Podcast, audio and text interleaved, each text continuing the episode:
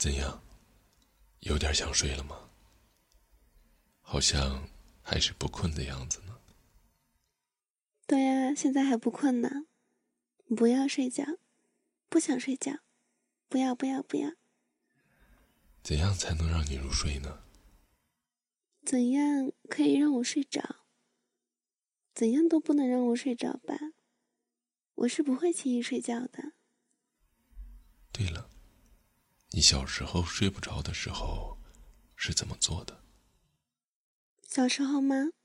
小的时候睡不着的时候就听人家讲绘本，然后听着听着就睡着了。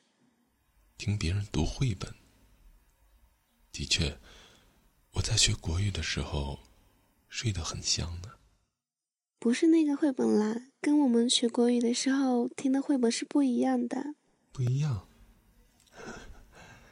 貌似是一样的吧？不过很可惜，我家没有绘本。没有绘本，我就给你讲故事吧。好啊，今天就听故事睡觉吧，希望可以睡一个安稳的好觉。说蝴蝶和月亮的故事，好吗？蝴蝶和月亮的故事，那是以前睡不着的时候读的书，你看过吗？没有看过哎。没看过吗？那么，就给你讲吧。如果听的时候感到困了，不用管我，睡吧。好的，那么就提前晚安了。晚安。好，那么开始了。在某处，有只拥有很漂亮翅膀的蝴蝶，被那美丽的翅膀所吸引。周围的蝴蝶们都想与其结婚，但是蝴蝶都给拒绝了。蝴蝶对除了自己以外的人没有兴趣。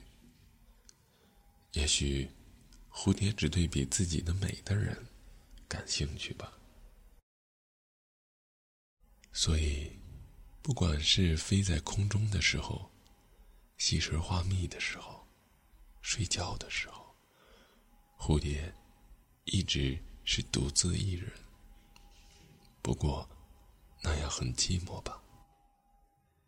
因为一直自己一个人，所以认为自己一个人是理所当然的，没有必要认为自己是寂寞的。有一天，蝴蝶像往常一样，独自在空中飞舞。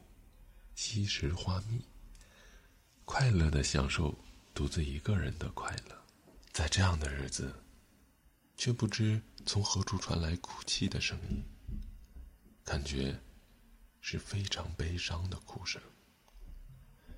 蝴蝶向哭声传来的方向看去，然后看到那里有非常美丽的、闪耀着光辉的月亮在哭。蝴蝶对自己以外的东西不关心，那时却不知为何对那美丽的月亮很在意。拿他没办法，所以蝴蝶问月亮：“为什么哭呢？”月亮回答蝴蝶：“因为太寂寞，所以感到很悲伤。”但是。蝴蝶不明白月亮哭泣的理由，因为蝴蝶不懂什么是寂寞，所以不明白月亮的心情。从那天起，蝴蝶开始在意月亮，每天都去见月亮。蝴蝶去和月亮相会，谈论各种各样的事情，比如美丽的花蜜。中意的河流，还有引以为傲的翅膀。月亮在与蝴蝶交谈的过程中，渐渐开心了起来。蝴蝶也在与月亮交谈的过程中感到很快乐。对于蝴蝶来说，和月亮在一起的时间是比任何都重要的时间。但是，有一天，太阳和月亮都从蝴蝶的世界里消失了。蝴蝶拼命的呼唤月亮，却没有回应。在失意中，去月亮那里寻找。听说，在那里有月亮与太阳重合，形成钻石环。月亮和太阳永远的在一起。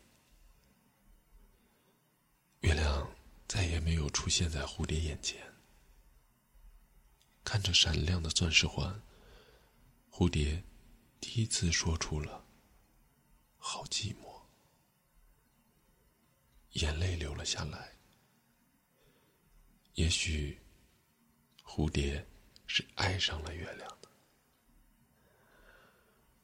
故事讲完了，睡着了吗？什么？还没睡着啊？呃，钻石环呢？是一种天文现象的名字。那是日食的时候，太阳光露出的一瞬间，简直像指环一样。因此，叫这个名字。很悲伤的结尾吧？也许你是这么想的，但对我来说，从某种意义上来说，也许这是个 happy end。蝴蝶最终知道了什么叫寂寞。那因为是和月亮在一起的时候，比和谁在一起都感觉开心，所以才知道的吧。所谓寂寞，是开始感到和谁在一起会开心和快乐的时候，才会感觉到的东西。没感受过和某人在一起的快乐。和幸福的话，就不知道孤独一人有多寂寞。蝴蝶和月亮相遇的时候，才开始感到和某人在一起是开心和幸福的。所以，我觉得从某方面讲，这是个好结局。不，也许是我想这样去理解吧。以前我和蝴蝶一样。